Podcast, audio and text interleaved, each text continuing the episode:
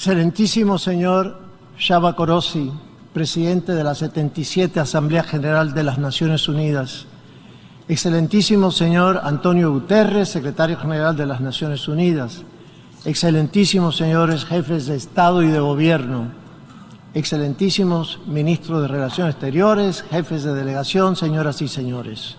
Inicio mi intervención expresando las excusas de nuestro presidente Luis Abinader quien por razones inesperadas causadas por el huracán Fiona, que ha afectado severamente a varias provincias de nuestro país, se vio imposibilitado de poder participar en este importante debate general. Luego, no puedo continuar sin antes expresar nuestras condolencias al Reino Unido de Gran Bretaña e Irlanda del Norte, así como los miembros y observadores de la Mancomunidad de Naciones por el fallecimiento de Su Majestad la Reina Isabel II, su ejemplo de dedicación al servicio público será recordado por siempre.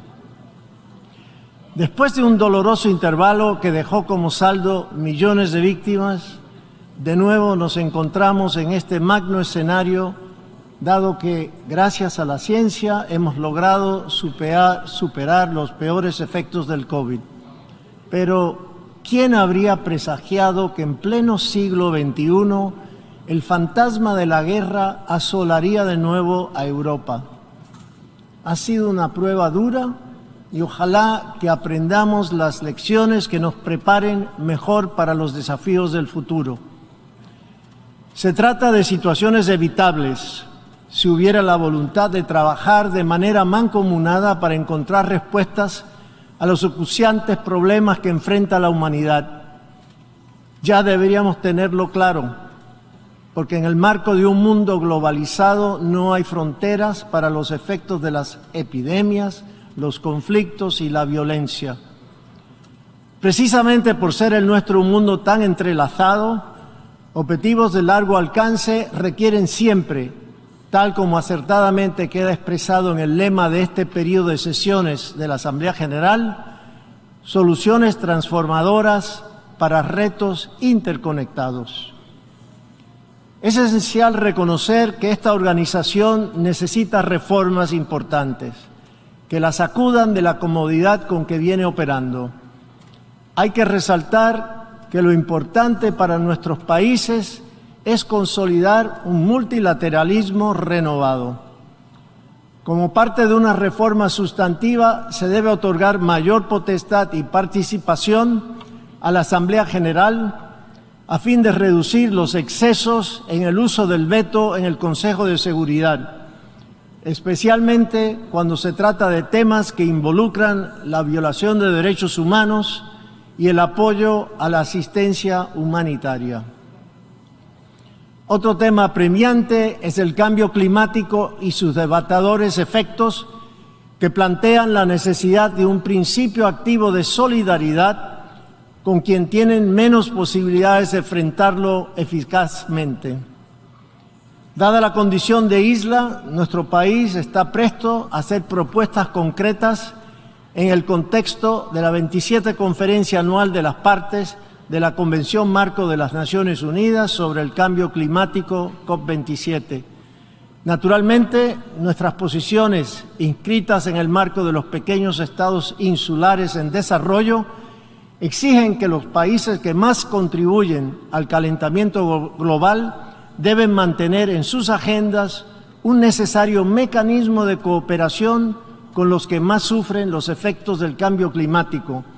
Y por esto aspiramos a un mayor compromiso con el financiamiento para la adaptación y mitigación ante esta crisis.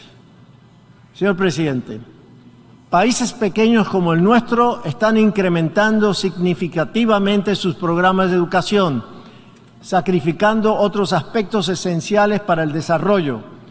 Por esa razón, atribuimos particular importancia a la cumbre Transformar la Educación, a la creación de la Oficina de la ONU para la Juventud y al Día de la Movilización de la Juventud. Nuestro país cuenta con una población joven que representa un 70%. Creemos en su participación significativa plena e igualitaria en la toma de decisiones. Hoy la humanidad requiere resultados que favorezcan la paz y eviten nuevos conflictos, especialmente aquellos que impliquen un peligro para la existencia misma del planeta.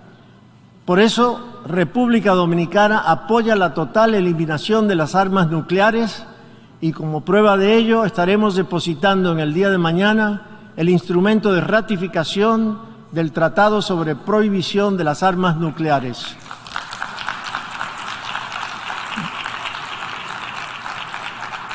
Dentro de ese proceso de compromiso con el multilateralismo y de mayor presencia en el concierto de organismos internacionales, nuestro país está postulando a una posición dentro del Consejo de Derechos Humanos de la ONU para el periodo 2024-2026.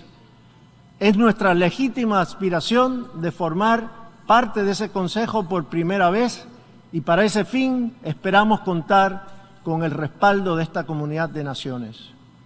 Señoras y señores, el siglo XXI ha traído muchos hechos positivos para mejorar las condiciones de vida de toda la humanidad, pero, desgraciadamente, eventos como la invasión de Ucrania por parte de Rusia ha creado no solamente desconcierto por las pérdidas de vidas humanas, sino también un peligroso agravamiento del hambre en diversas regiones, muchas de estas completamente alejadas de este conflicto.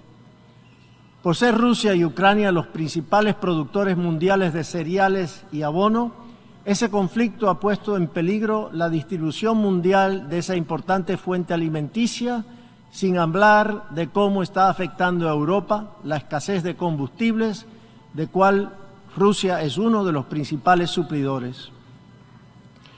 Señor presidente, saludamos que el Consejo de Seguridad extendiera el mandato de la Oficina Integrada de las Naciones Unidas en Haití, BINU, hasta julio del 2023 y que incluyera la creación de una división para ocuparse de la violencia sexual y de género, una de las manifestaciones más aberrantes en este entorno de violencia. Los resultados esperados de la BINU están supeditados a lograr que los haitianos alcancen un acuerdo nacional como punto de partida para combatir y neutralizar a las bandas y en segunda instancia asegurar la celebración de las elecciones tan pronto como las circunstancias lo permitan. Lamentablemente, esa dinámica no ha prosperado y en ese orden República Dominicana considera que los esfuerzos de estabilización en Haití tienen que estar enfocados, lo hemos repetido numerosas veces, en la pacificación inmediata y en el diálogo político como únicas vías adecuadas para enfrentar la violencia y el caos. Así como lo ha expresado la representante especial del secretario general para Haití, yo quiero reiterar que las bandas criminales han aumentado su poder de asfixia en Puerto Príncipe y todo indica que la Policía Nacional de Haití no tiene la capacidad para contenerlas. Es responsabilidad de las autoridades haitianas controlar y poner término a las acciones de las bandas que están generando crímenes tan atroces que podríamos calificarlos como de lesa humanidad. Debemos quitarnos la venda y admitir que la policía haitiana por sí sola no va a desarrollar la capacidad para garantizar el orden y someter a las pandillas. Para implementar ese necesario proceso, la resolución 2645 del Consejo de Seguridad nos coloca a la puerta de tomar las decisiones más pertinentes para evitar que la situación en Haití desborde por completo los cauces normales. Los párrafos operativos de dicha resolución adquieren vigencia real y por eso quiero resaltar los siguientes. Primero, la necesidad de prohibir sin tardanza alguna la transferencia y el tráfico ilícito de armas pequeñas, armas ligeras y municiones a todo aquel que participe o apoye actos de violencia de bandas, actividades delictivas o abusos de los derechos humanos en Haití. Segundo, la importancia de adoptar las medidas apropiadas que incluyan la congelación de activos o la prohibición de viajar de quienes participan en la promoción del estado de violencia y terror imperante en Haití y que afecta a toda la región. Tercero, que se adopten con la urgencia que ameritan las acciones que debe presentar el secretario general para, tal como lo estipula el párrafo 10 de dicha resolución, mejorar el apoyo en materia de seguridad a los esfuerzos de la Policía Nacional Haitiana para combatir los altos niveles de violencia. Cuarto, es preciso que todas las partes interesadas lleguen a un acuerdo político urgente dirigido por los haitianos, con vistas a organizar elecciones legislativas y presidenciales con la participación plena de toda la población, en especial de las mujeres, la juventud y la sociedad civil. En ese sentido, consideramos importante respaldar firmemente lo expresado por el secretario general Antonio Guterres en su entrevista a la televisión francesa el pasado 18 de este mes, de que resulta imprescindible ocuparse de la seguridad en Haití y que, mientras se consolida la ayuda la capacitación de su policía, es necesaria una fuerza robusta, capaz de recuperar la paz y poner fin a la violencia desatada por las bandas armadas infiltradas por el poder político y económico.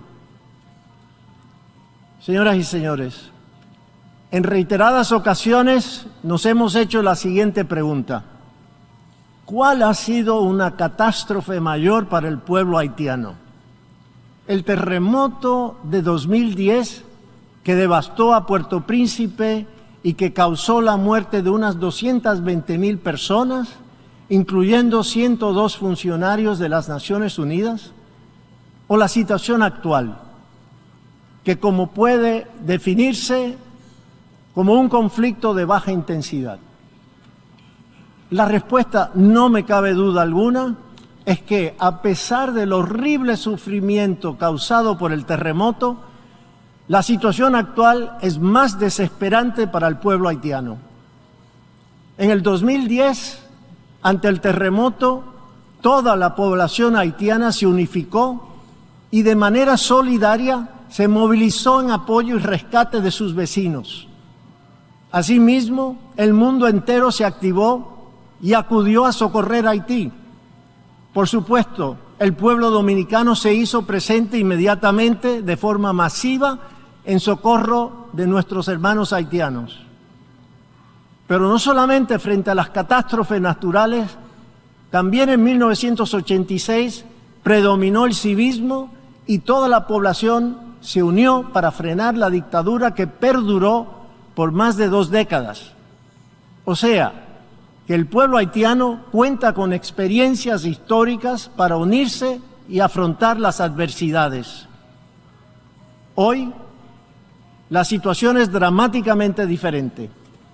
Ante la inhabilidad de las autoridades de establecer el orden y garantizar la seguridad ciudadana, la resiliente población haitiana se siente abandonada a su propia suerte por el miedo que paraliza a una gran parte de la población. La violencia ha creado una profunda fragmentación social que no permite la más elemental cohesión. Por su parte, los haitianos esperan con desesperanza la tardada ayuda de la comunidad internacional. Como dijo el presidente Abinader el año pasado frente a este auditorio, Haití no puede esperar más. Debemos actuar con responsabilidad y se debe actuar ahora. República Dominicana reitera su convicción de que la única respuesta duradera y sostenible a la crisis haitiana debe venir de los haitianos. A pesar de las dificultades para llegar a acuerdos, abogamos y deseamos que así sea y esperamos que se encaminen por el sendero requerido para que la sociedad haitiana logre el consenso necesario para superar tan grave situación. Para alcanzar este objetivo, la colaboración internacional es vital. Si queremos llevar la estabilidad y tranquilidad al pueblo de Haití, a sus vecinos y a la región, ese es nuestro único interés. Distinguidos delegados, República Dominicana fue firmante de la Carta de las Naciones Unidas en 1945 y sigue cumpliendo su compromiso con el mismo sentido de responsabilidad con el que lo ha hecho durante 77 años. Hemos sido partícipes de históricas decisiones y resoluciones generadas por esta Asamblea General. Pueden estar seguros que nuestro país seguirá asumiendo la parte que le corresponde en el concierto de las naciones y estará presta para seguir aportando al fortalecimiento de las Naciones Unidas, instrumento que sigue siendo decisivo para el mantenimiento de la paz y seguridad mundial. Muchas gracias.